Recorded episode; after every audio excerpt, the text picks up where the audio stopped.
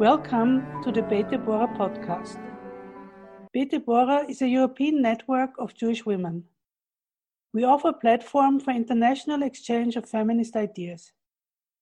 We talk with Jewish women about their aims, their activities, and their achievements. With this, we want to make women more visible and strengthen their position in society in general and in the Jewish world.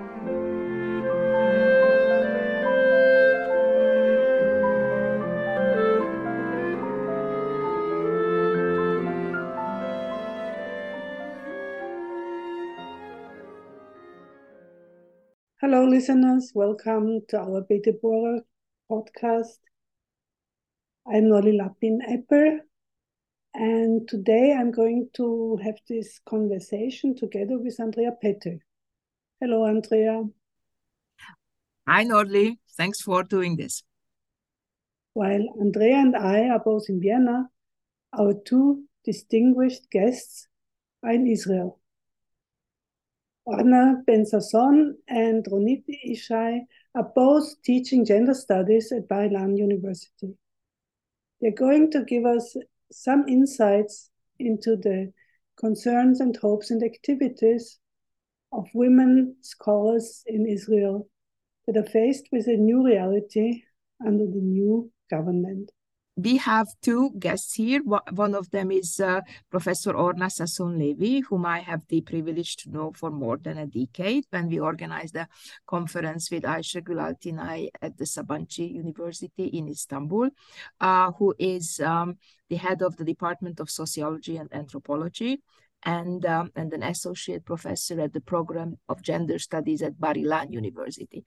And her main research focuses on field of gender and militarism and publications exploring the constructions of masculine identities and different military roles, military service and citizenship, ambivalent positioning of women in the military organization, the meanings of gender integrating uh, in the military, and the gendered consequences of the transition from a mandatory conscription to a professional military.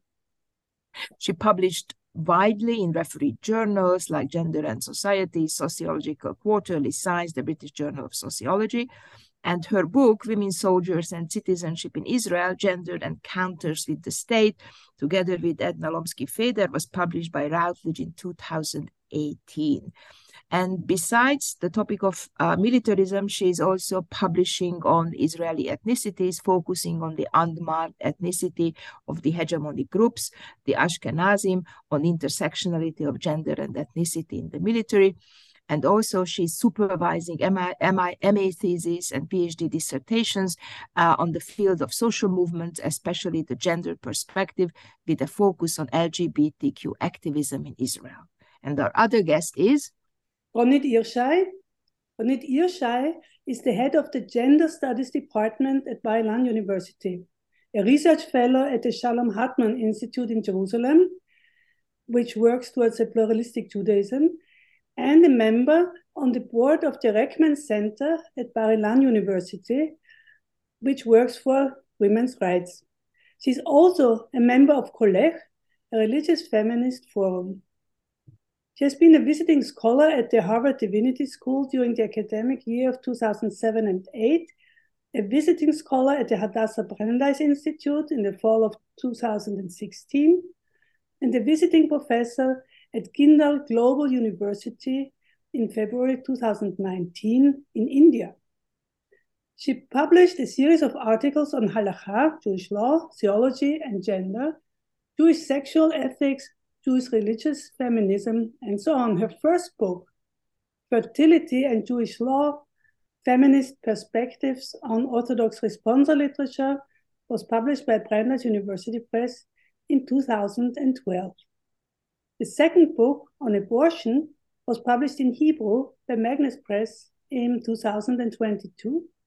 And her third book on modern Orthodox feminism in Israel that she wrote together with Dr. Tanya Zion Waldoks will be published by Brandeis University Press this year. We are quite anxious for this book to come out. Articles written by Ronit Irshai dealt with, and I quote the title, Judaism, Gender and Human Rights, The Case of Orthodox Feminism, which came out in 2014, and Homosexual Identity and Masculinity in Contemporary Ultra-Orthodox Jewish Law, Halacha. And third one, Dignity, Honor and Equality in Contemporary Halachic Thinking, the case of Torah reading by women in Israel Modern Orthodoxy. Just to name a few. Hello, Ronit. Thank you for joining us. Hello. Good afternoon. Good evening, actually. Israel has a new far right government. Half of the ruling parties are religious. A large part of the Israelis fear that this government will undermine democracy and the rule of law. Could you explain to us why Israelis are concerned and why tens of thousands take to the streets every week? Twice a week this week. Ah, very good. Was it Yes. still raining? Uh, whom would you like to start? Ronita, you start. Okay. Okay. So uh, I think that uh, we are so concerned and so worried. Actually, I'm so worried. I think this is the most crisis uh, area that we live in still the, uh, since the inception of the state of Israel, really, truly. Uh, although we went through terrible wars and conflict with our Arab neighbors, I think internally speaking, this is uh, one of the mo- the worst moments uh, uh, uh, since the, the, the establishment of the state of Israel. And why so so much? Because I think that I'm not a legal scholar, I must admit, but so so I just want to say that this uh, new reform. Uh, actually, I think it's uh, upheaval. It's not a reform, but has two has four elements. Uh, just to mention, the first one is the um, uh, is the um, overriding clause, meaning that uh, the the Israeli parliament, the coalition, can just uh, override the, uh, every decision of the of the Supreme Court by by the majority of only sixty one. Uh, which is a simple majority, if, if to speak in judicial terms. Uh, the second uh, element is uh, the reasonless cause. Uh, they want to just to uh, illuminate this, um, to annul this this this clause, this cause, and the third one is legal advisors. Uh, today, legal advisors are the guide, gatekeepers, uh, and they want to. I mean, this new reform suggests that uh, legal advisors would be nominated as position of trust, meaning that loyalty to the minister would be. Um, uh, much much more important than to be gatekeepers and and keep human rights uh, uh, in the front. Um, and the and the fourth element is uh, to change the the committee that elect the the, the judges uh, in a way that the coalition uh, or the politicians will will have the majority, so they control uh, who are the judges. The judges in the, the Supreme, Supreme Court, Court, of course, general can can be. Uh, meaning the to- totally politi- politicization of, of the judicial system. So, without getting into details, I think that in general, the tendency of these four elements, uh, the tendency is to uh, dramatically weaken uh, the, the, the judiciary in general, and especially its independence. As the general, the previous general uh, attorney Avichai Mandelblit said, there is no half independence or quarter or something like that. Either the judicial the judiciary is independent or it's not. And why why it is uh, so important, I think I believe everyone uh, can understand. Just to give one example. Uh, regarding one of the components, which I believe is the perhaps the worst one, uh, uh, turning the legal the legal advisors uh, into positions of trust. So this is an example that general previous general attorney gave him he, himself. during the corona the corona pandemic, The COVID 19.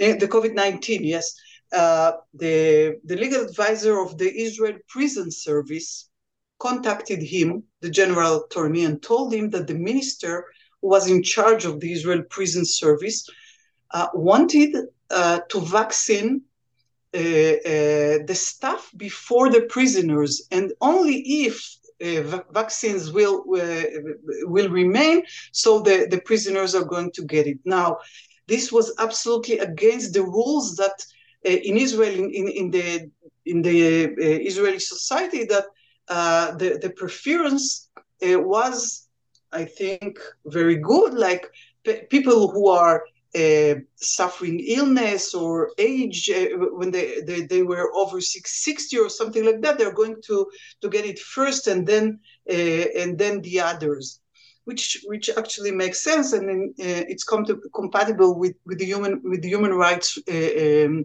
reasonable approach now the minister didn't want to do that and the general attorney said okay if a legal advisor was a position of trust so this legal uh, advisor of the of the Israel Prison Service either uh, um, uh, didn't say her uh, tr- true opinion to the minister, or if she would have said her opinion, he uh, he uh, uh, had to fire. He, he was going to fire her from from from her position, and that's how human rights are actually uh, uh, we, we, we won't be able to to uh, keep um, to keep in line of the human rights discourse and and to to to, to keep the rights even the prisoners as he said they were sentenced to be in prison but they weren't sentenced to death and those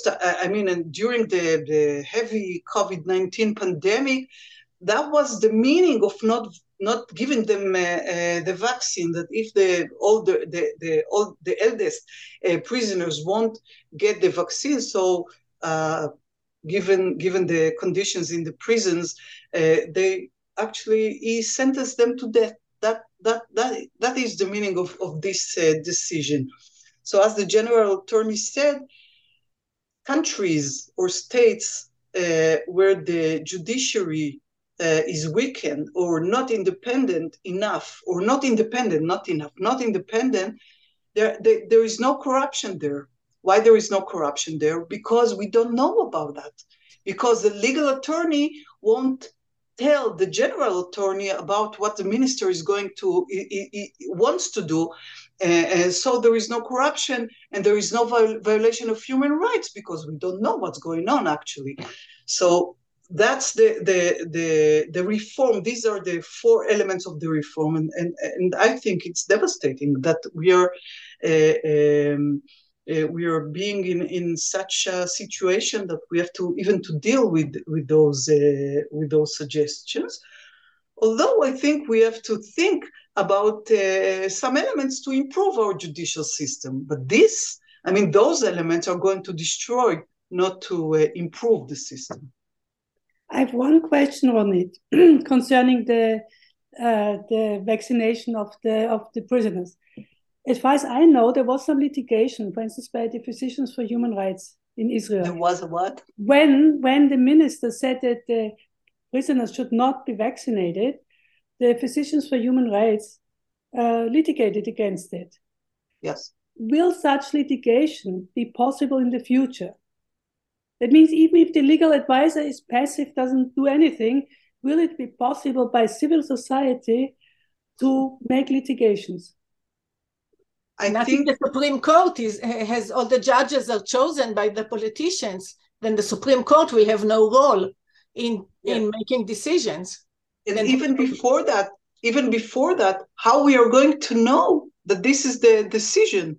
I mean, who is going to tell us if the legal the legal advisor of the minister is the position of trust and he is loyal to the minister before he is loyal to human rights? How we are going to know about that? That's the main problem. So civil society may be very vibrant and in, uh, in favor of human rights, but the power of the civil society against the, the uh, a weakened judicial system it's not uh, it's not going to work. Mm-hmm. Thank you, Ronit.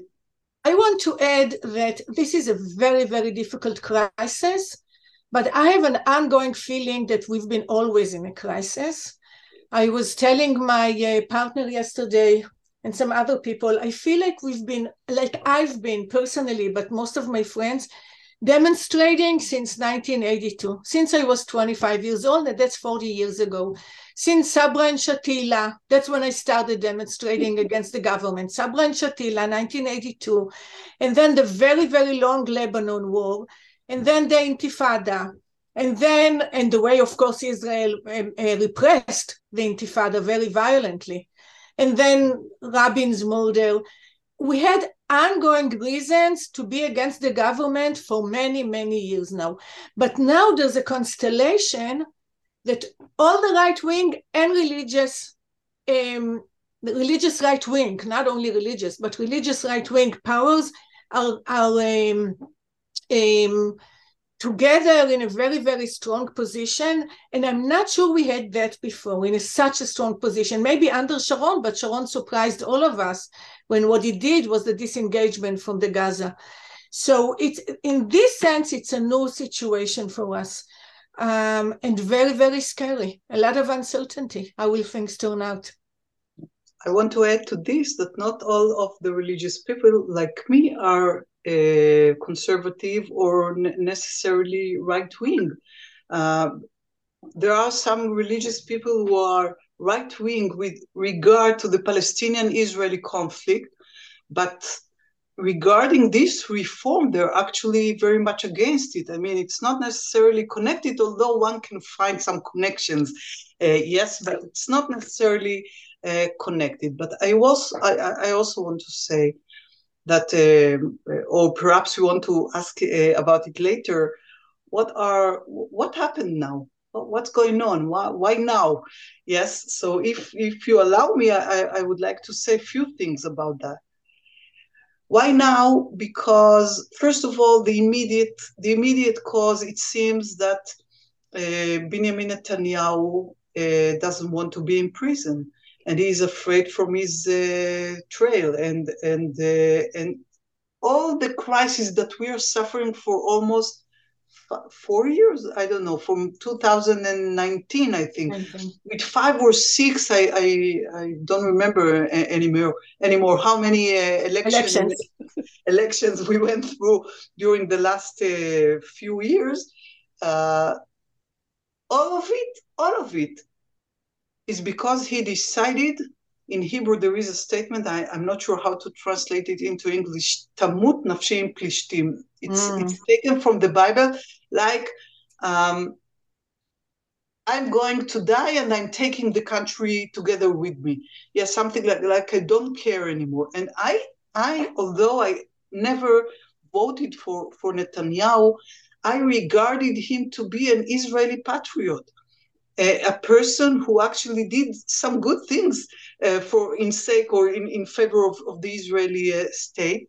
And since he was charged charged uh in those allegations, he's acting like the state of Israel is not it's is not important anymore for him, and it is against even to the DNA of his party of, of the Likud because uh, right wing people from the Likud used to be, at least used to be, uh, very patriotic, uh, very much in favor of the judicial system. They respected the judicial system. Now he was also. Things, now it was very important things, for him.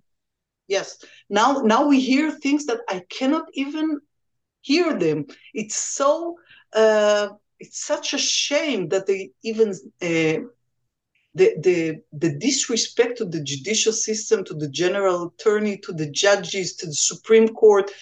Yesterday, a member of the Likud party ch- uh, ch- uh, charged charged uh, Shima accused accused uh, the the Supreme Court the justice the the president of the Supreme Court court uh, that because of her attitudes, liberal attitudes, uh, uh there was the terror attack in Jerusalem uh, where three pe- people uh, murdered in on Friday.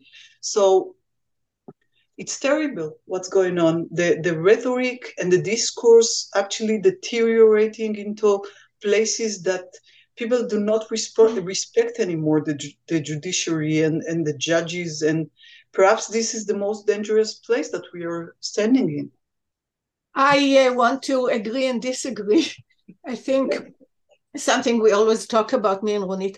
I, I, completely agree that the current situation has a lot to do with a Netanyahu's sentence. But I think that the powers, the population, the groups that want to live in a halachic state, in a Jewish supremacy state, are getting stronger and stronger. And this is a very long process. This is a process of 20 years or 50 years. I'm not sure where to, you know, where to start this process. But it works well for Bibi now with his sentence, but the processes are demographic processes, and the whole world is going to, to is leaning to the right, and Israel is just not going together with Hungary and with the United States and with Poland. It's not a unique process, unfortunately, and it's not only Bibi's fault, unfortunately. Yes, yes, I, I agree, and I wanted to say that the case of Bibi is only one part of the story. Ah, okay. the half part of the story, and perhaps Orna won't agree with me about that, but I, I truly believe that the left wing or the liberal forces in, in the Israeli uh, society made huge mistakes uh, um, regarding enforcing. At least people people uh, felt like it was enforced on them uh, the the the things that the, I mean the liberal the liberal uh, advocation for human rights in the way that uh, Aharon Barak was the great uh, uh president of the Supreme High Court, uh, the way it was done and the liberalization in a, in a in a way that was too uh, too liberal, perhaps, too democratic. I don't know how to call it, but people felt that it was against their, their very beliefs. And uh, if this process was evol- evolutionary and not revolutionary, perhaps we were in a better situation today. I feel that the the the right wing uh, uh, parties now, the religious right wing parties, not just the religious, they want revenge I can hear the, the, the tone, yet they want revenge. And why, are, why revenge? What happened? Because they felt for many years that the judicial system actually went away from their values, from, from the values that are so deep and so um, precious for them. Uh, and and their, their voices weren't heard. So that's why uh, now the backlash is so severe. Yes, I, am not saying that if if uh, Aharon Barak uh, would have done this in a in a more graduate way and um, in a in a more gentle or I don't know um, moderate way, the the result was different. But perhaps the the tones and the rhetoric uh, wasn't of a revenge, wasn't so severe, wasn't so like threatening to torn the Israeli society from from within. So we have to to remember this as well. Uh, Ronit, could you please give our listeners some examples of the values that were offended by the judiciary? That that we offended. Offended. Yes. Uh, well, Obviously, it has to do also with the Israeli-Palestinian conflict. So the, the this this conflict, uh, people from the right-wing side feel or felt that the Supreme Court was in favor, more in favor. Uh, uh, the, the Supreme Court constantly defends defends I know constantly. you don't constantly. have to convince me. I know. Why not? But they feel i they feel and you you cannot ignore that they feel and they felt that the supreme court uh, was in fa- when when speaking about human rights, he was more in favor of human rights of Palestinians than than of uh, uh, the Israelis or the settlers. Yes, uh, uh, or that that the Supreme Court was I don't know more in favor of the Palestinians instead of taking care for Israeli security issues, things like that. But there are more soft uh, uh, arguments uh, regarding this. Like, for example, that the reason that the sorry that the um, not the reason reason the reasonable reason never mind.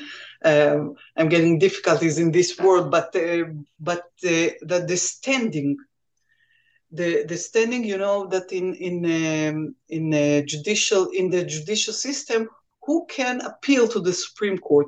Uh, um, the uh, Aharon Barak actually uh, made it, made the the opportunity to stand in front of the Supreme Court to appeal to the Supreme Court.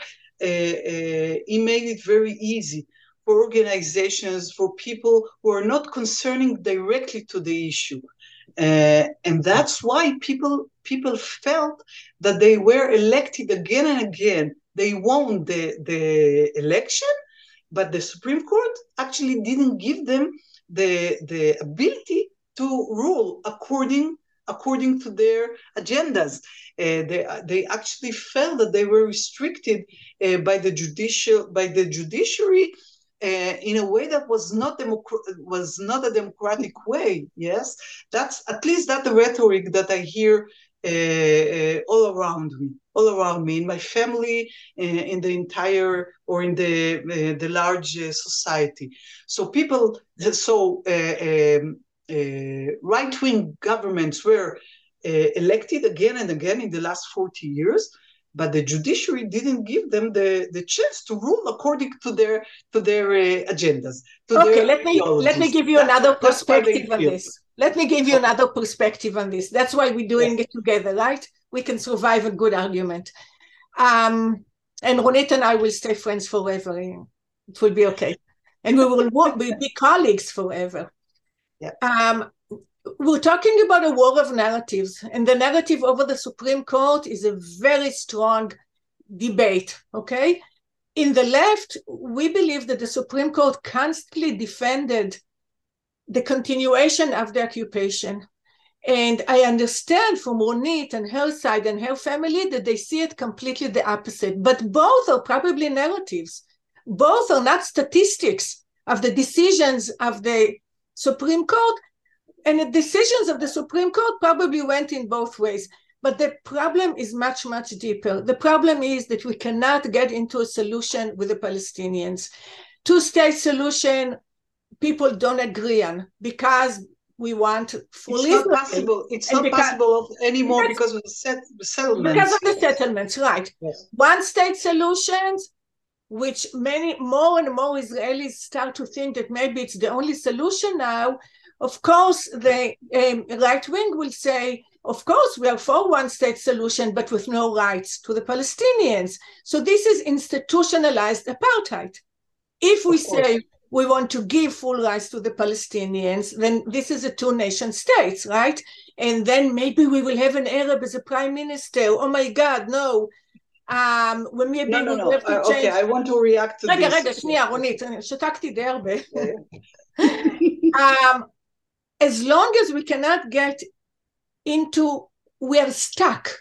We are completely stuck. The right wing, the left wing, the religious, the secular, the Arabs, the Palestinians, and the Jews here are completely stuck in this dilemma. And the Supreme Court, it, uh, the governments did not want to do anything different. All the governments did, Barak, Olmert, um, Sharon, and Bibi, they did all kind of as if steps. They did all kind of peace processes, never getting to an end of it, never achieving the end of the process. And both on left and the right, and the Supreme Court just supported them doing nothing. So this is the main problem that is with us since 1967. And against this problem, we have more and more um, powers that say, okay, the problem is within us, and let's solve it by Jewish supremacy, by having a completely Jewish state. And Ronit knows better than me what will be the, the, the um, ramifications for women and no, for secular women and for, for religious women, even worse. Yes. So maybe just uh, can I just jump in and uh, this is a podcast about Jewish women. So maybe you know we can uh, sp- speak a little bit about you know what are the implications of this uh, uh, upheaval, uh, judicial coup, you know, you name it, to the different Jewish women's groups uh, because some of them will be losers, some of them will be winners. So I was wondering if you can elaborate on this. Uh, what are the implications? And then we might talk a little bit about the participation of women in the resistance. Okay. you start. Okay, so uh, Israeli was defined since the 90s as a Jewish democratic state. And I believe that the, this definition actually democratic kept the, the, the Jewish component uh, as liberal democratic, and democratic uh, uh, kept the um, uh, the Jewish uh, uh, component kept the democratic of being a Jewish state. in, I mean, in, in in this regard, so these both sides we're keeping each other in a way and it, it is it is complicated to be a jewish democratic. I i understand and i know that. But what we are seeing now is that when we are going to lose our democratic strong stance we are going also to get and we we get jewish in a meaning of a fundamentalist uh, fundamentalistic uh, uh, interpretation of what is jewish. and fundamentalistic interpretation for Judaism is so dangerous, especially for women. We know that. Uh, and I want to say that uh, perhaps the most vibrant, vital movement within the religious society in Israel nowadays, or in the last 40 years, at least 30, 40 years, is the Jewish feminist uh, movement, uh, which I I'm proud to be the religious feminist movement, religious, the religious yes, feminist movement. Jewish religious feminist movement, which I'm proud to be uh, one of its members from from from its very inception. Uh, uh, and we have many many achievements, but the achievements are dependent in on on interpretation on liberal interpretations of Jewish tradition. Without liberal interpretations, we are lost. And now what we see is that when Jewish fundamentalism is rising up, we see patriarchal notions are getting in the not in the back door but in the front door. Yes. Can you give examples? Uh, of course, I, I, can. I can give many examples, but I'm very. Um, I'm terrified, but what, by what's going going to happen to the rabbinical courts. Even now, the rabbinical courts are uh, being captured actually by ultra orthodox rabbis. Uh, uh, but the the religious uh, the women religious uh, movement uh, is actually doing a great job in order to monitor to monitor their their actions and the so the Supreme High Court is our best friend in this regard. If we are not uh, able to get justice to women within the rabbinical courts, we can appeal to the Supreme Court. But now, if the Supreme Court is going to be a branch of the politicians who are the, the, the best friends of the of the chauvinists, of the uh, of the uh, the religious parties who accept Judaism in its most fundamental interpretation, we are stuck. And, and, and, and, it is a, a terrible thing. And but I'm also afraid uh, of what's going to be to happen to the gender studies uh, department. Of course, our, our program. It's it's quite a paradox. I, I, I must admit that our program at Bar Ilan University, which is uh, its image, as Orna said before, uh, is uh, uh, of right wing religious university. Conservative. What? And conservative and conservative university although i think there are many liberal branches within this this university uh, but we have in Bar Ilan University, the most, um, the, the largest, the oldest, and the best, if I would say, uh, gender studies program uh, among all universities in Israel. And, Absolutely. Orna would agree with me about that. She was uh, there as a teacher, and I was there as a student from its very inception, from the, the first year. Uh, it was like uh, 23 years ago uh, when the program, uh, the, the department was established. And we are striving, actually. Really, there is a prosperity. But during the last, I would say, three, four years, something like this, perhaps five years, we are monitored by the conservative organizations who are getting more and more strength within the Israeli uh, uh, society.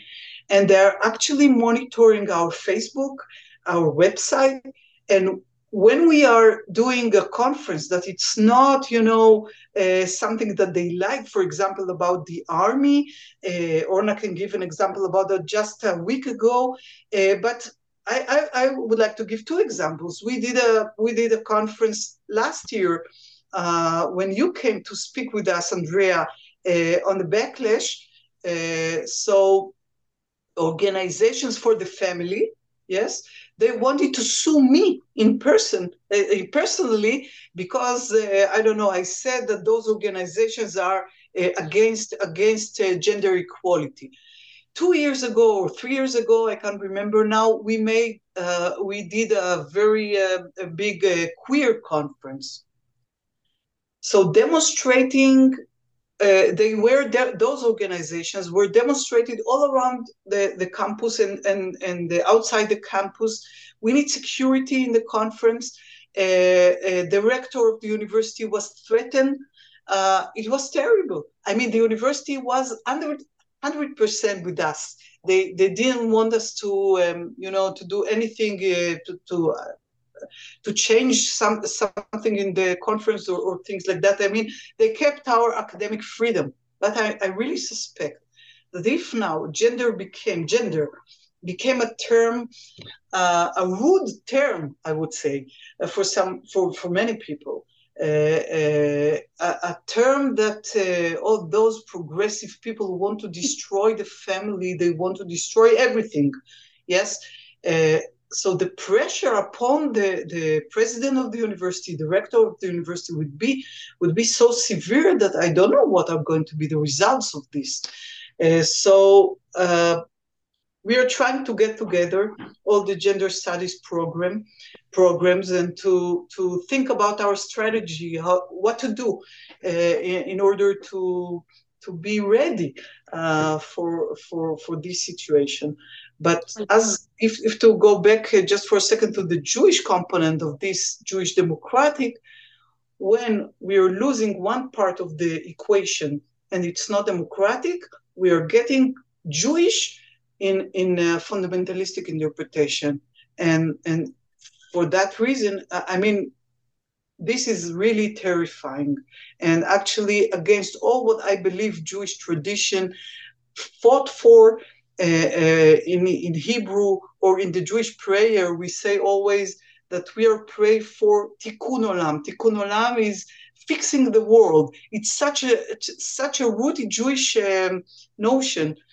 But now tikkun olam or, or uh, fixing the world can be fighting against against gender gender studies and not in, in favor of them.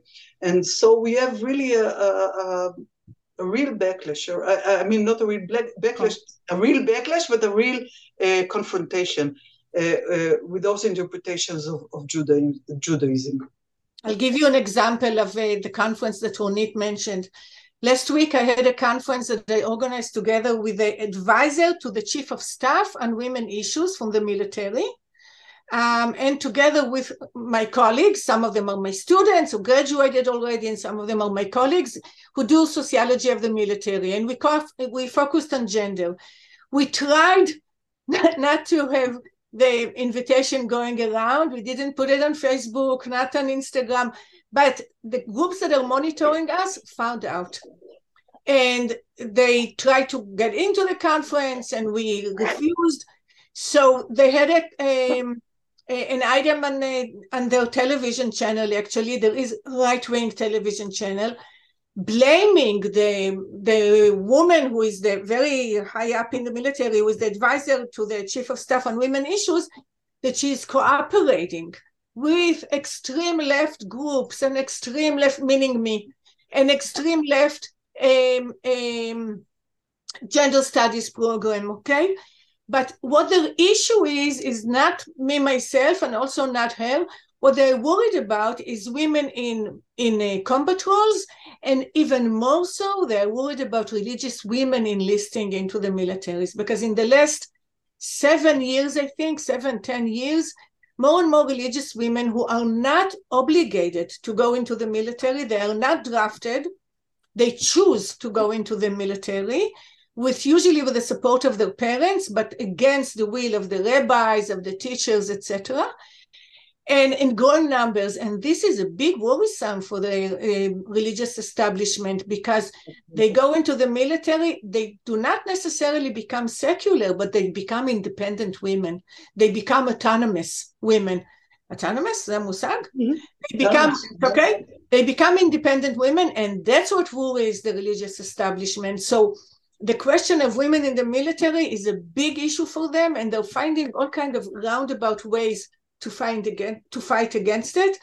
Um, and I think it's only a symptom of one of the strongest uh, implications of the situation, which will be the participation of women in the military, in the public sphere. We already see in the last government, we had nine women ministers and nine women general um, general directors of government ministers.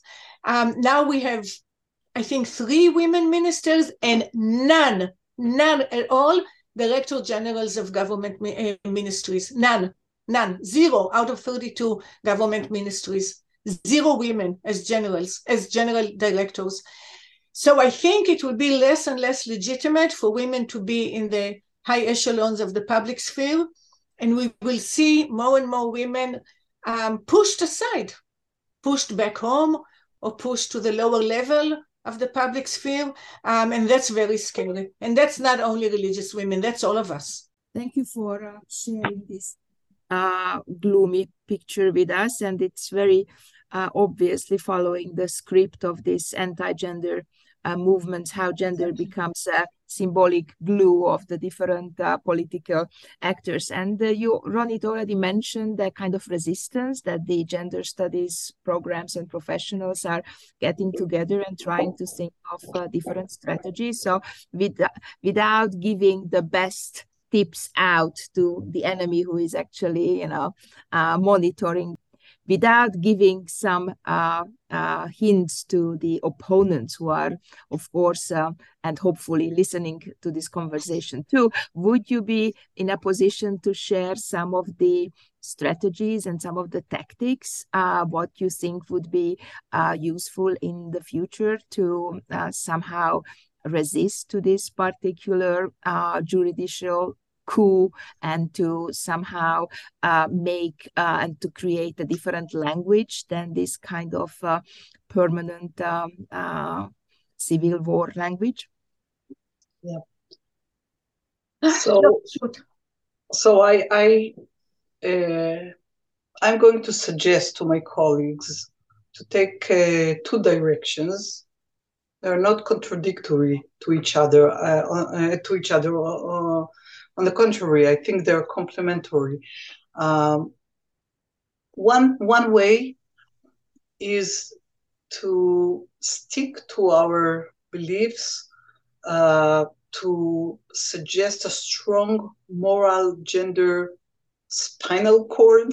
Yes, uh, like uh, to be very accurate about uh, about our values and not to give up in even one millimeter. For, for example, I, I've decided uh, to organize a really big conference at the beginning of the um, uh, uh, the new academic year in a few months uh, in October.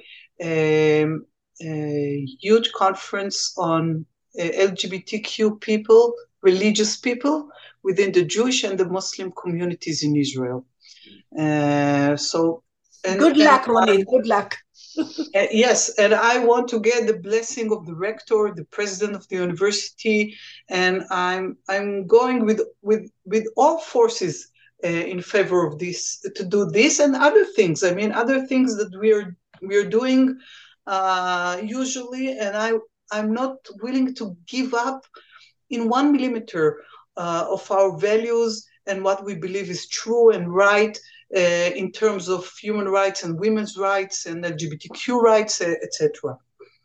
On the other end, I'm open to discussion.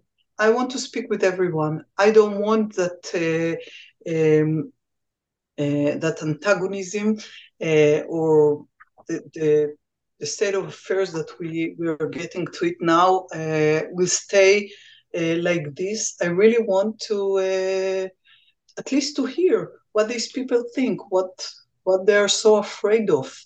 Uh, I'm not sure that they're going to be convinced, but at least I don't want them to uh, to stay. I, I, don't want us to stay enemies. Uh, so if they want to come to the conferences, please come. If you are going to destroy the conference, so you won't come ever again. But I mean to blow up the conference. But um, so I, in one hand, I say I'm doing what I do all the time. I'm not willing to give uh, uh, on my uh, give up uh, on my values. On the other hand, I say let's talk to each other that's at least for now that's that's my strategy and uh, but i'm we have a meeting in uh, two weeks i think and i i don't know what's going to come up in this meeting and but we're just at the beginning of organizing uh, to all these you know events and uh, uh, but at least this is my opinion but i'm I, i'm willing to hear my colleagues and to see what they're going to say and obviously we are going to learn from your articles, Andrea. Uh, I'm still reading them. I want to to to add. It's very important. Um, Ronit said it in the beginning, but I want to stress it again that there are strong liberal forces within the religious community. That the religious community is not homogenic and it's not all fundamentalist. And within the university, we know within the management, we know who is with us and who is not. And some of the most important people at the university are with us and will protect us.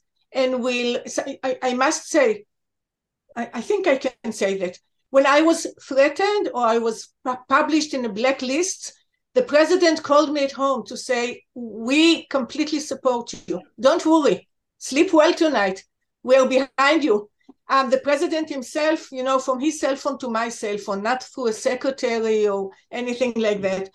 Um, so there are strong forces within the religious community and also with our, within our university that will support us, but not all of them. Not and there That's are also strong conservative forces within the same management. And we will have to work with them as well.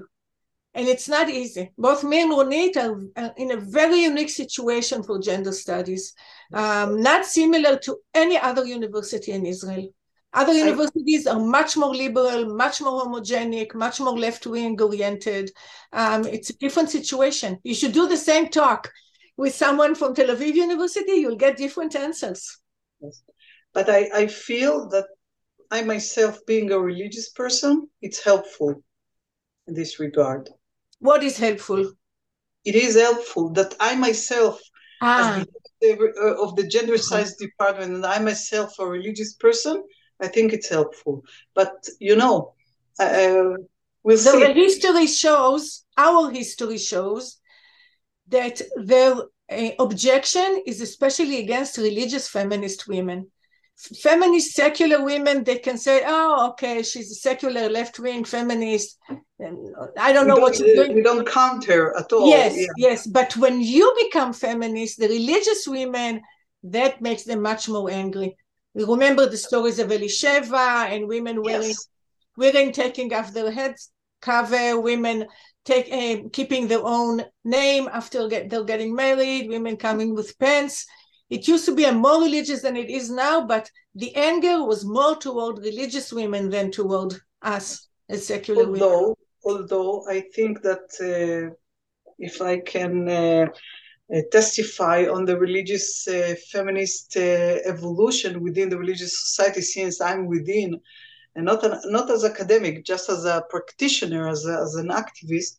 I think that there are things that the religious feminist evolution did that they're there to stay, and I think that uh, the, I mean I can't see how uh, uh, uh, how uh, the conservative forces are taking taking those achievements. Although everything can happen, I, I know that.